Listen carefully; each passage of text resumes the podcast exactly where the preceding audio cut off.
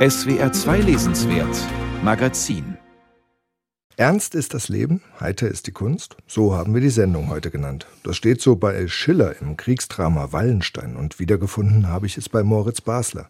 Der ist Literaturwissenschaftler in Münster und hat ein Buch geschrieben, das im Reich der Literatur eine Schneise der Ordnung schlagen könnte.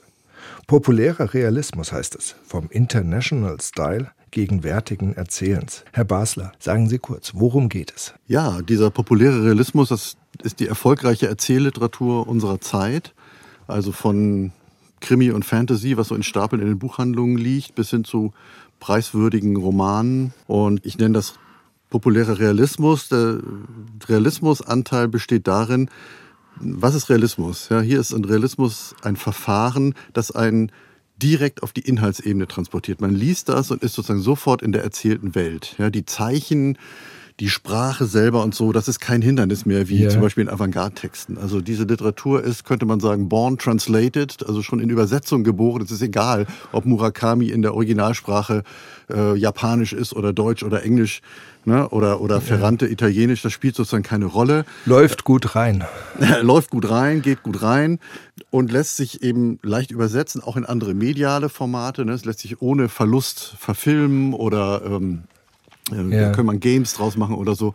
Sie sagen, da drin ist der Unterschied zwischen Sebastian Fitzek und Daniel Kehlmann gar nicht so groß. Darin Art, ist er gering. Ja, die arbeiten beide mit diesem realistischen Verfahren. Spiegelt denn Realismus eigentlich die Realität? Das ist eine tolle Frage.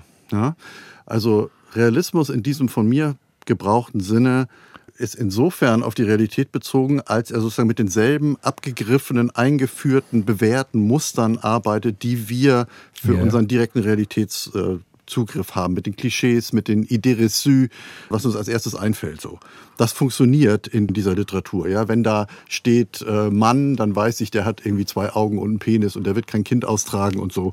Ja, yeah. ähm, das geht. Jetzt könnte man natürlich sagen, ist das unsere Realität? Ja, ist die Realität nicht super komplex? Ja, ist nicht in jedem Ding, in jedem T-Shirt, was weiß ich, der ganze Produktionsprozess und die ganze Physik und die ganze Chemie und die ganze Semiotik drin? Ja. Das alles wird natürlich von dieser Art von Realismus Journalismus nicht erfasst. Ne? Das ist sehr spannend. Also es gibt noch dann aber einen Begriff, da gehen wir jetzt wieder so auf die Ebene von Daniel Kehlmann zurück oder was Sie jetzt als großes Beispiel zum Beispiel nehmen, Elena Ferrante, ein Millionenseller der letzten Jahre. Und Sie sagen, das ist, wie sprechen Sie das aus, mitkalt? Ja, mitkalt. Was ist das mhm. eigentlich? Mitkalt verwende ich im Sinne von Umberto Eco und der sagt, Mitkalt ist eine strukturelle Lüge. Ja? Das ist ein harter Lüge, Vorwurf. Ein harter Vorwurf. Und die Lüge besteht darin, das Werk gibt vor, dass es bedeutende Kunst ist. Wenn ich es lese, nehme ich teil sozusagen am Cutting Edge der Hochkultur. Ja? Das ist den, der Eindruck, den ich habe. Aber formal ja, in den Verfahren dieses Werkes ist das eigentlich nicht eingelöst. Tatsächlich habe ich es sozusagen mit gut verdaulicher Ware zu tun, der dann äh, Signale des Bedeutsamen äh, so eingesetzt sind, dass sie mir keinen Widerstand entgegenleiten. Okay. Ist das denk, eindeutig? Kann man da Kriterien finden, die eindeutig sind? Äh, können Sie Beispiele nennen, die dann natürlich unsere Hörer zutiefst und unsere Hörerinnen zutiefst provozieren? also ähm, Beispiele wären zum Beispiel bei Daniel Kehlmann äh, und auch bei anderen Autoren dieses äh, populären Realismus, da wird immer von Genie erzählt, ja, oder von der umwerfenden Wirkung von äh, der Rezeption hoher Kunst. Und von dem Genie wird erzählt und der Text äh, tut dann selber so, als ob er genial wäre, ist er aber nicht. Ja? Oder wir haben einen relativ einfachen Text und da kommt plötzlich Auschwitz drin vor. Das geht um Nazis. Dann denkt man, boah, das sind ja diepe Themen, ja.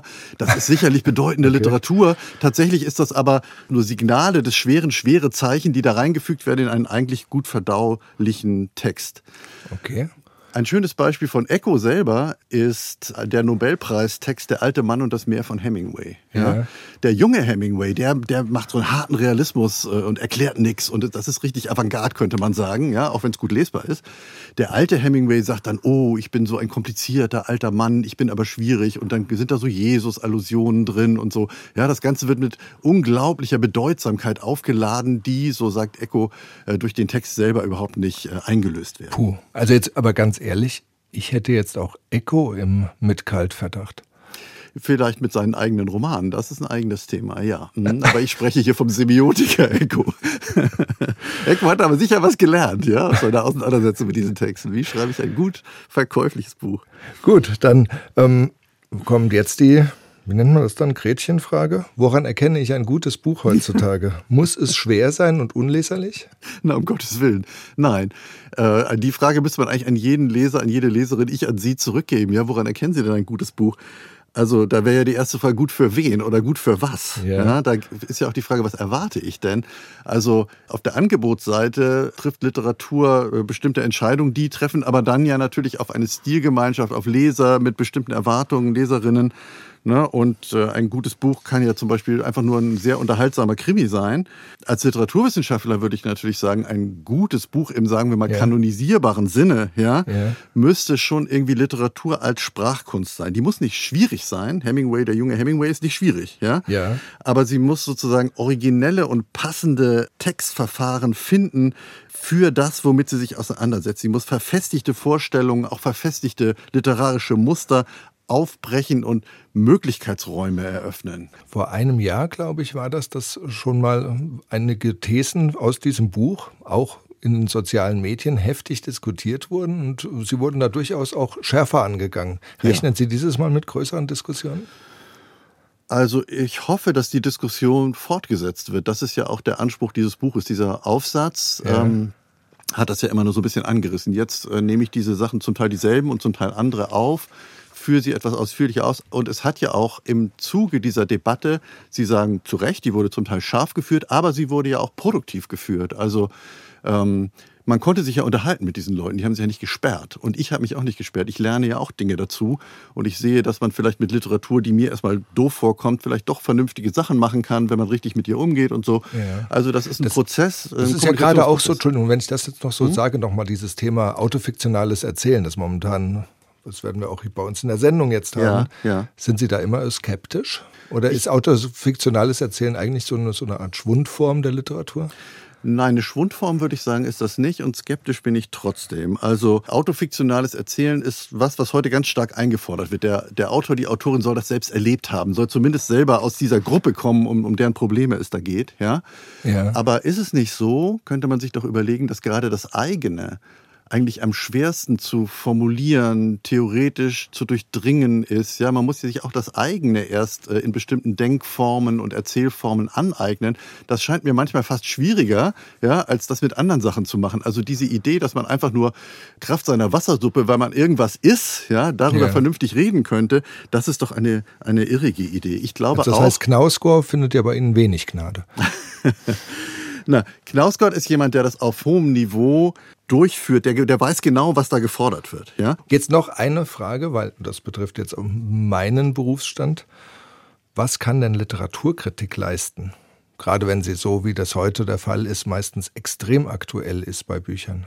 Ja, das ist eine Frage, an der ich wirklich auch rumdenke und wo sich meine Einstellung auch durch die Debatten jetzt äh, zu verändern ja. beginnt. Also ich glaube, Literaturkritik kann sich jedenfalls nicht mehr hinstellen und so wie die alten Gatekeeper sagen, das ist gut, das ist schlecht. Ja, also der Reich Ranitzky, der geht nicht mehr.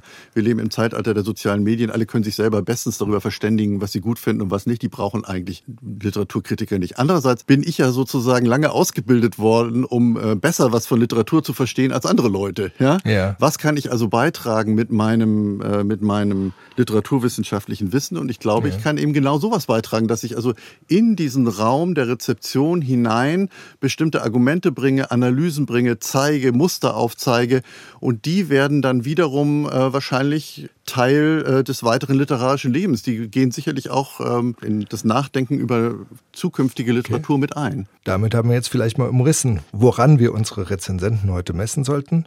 Populärer Realismus, das Buch von Moritz Basler, erscheint bei CH Beck. Und jetzt Musik von Betty Lavette, Let Me Down Easy.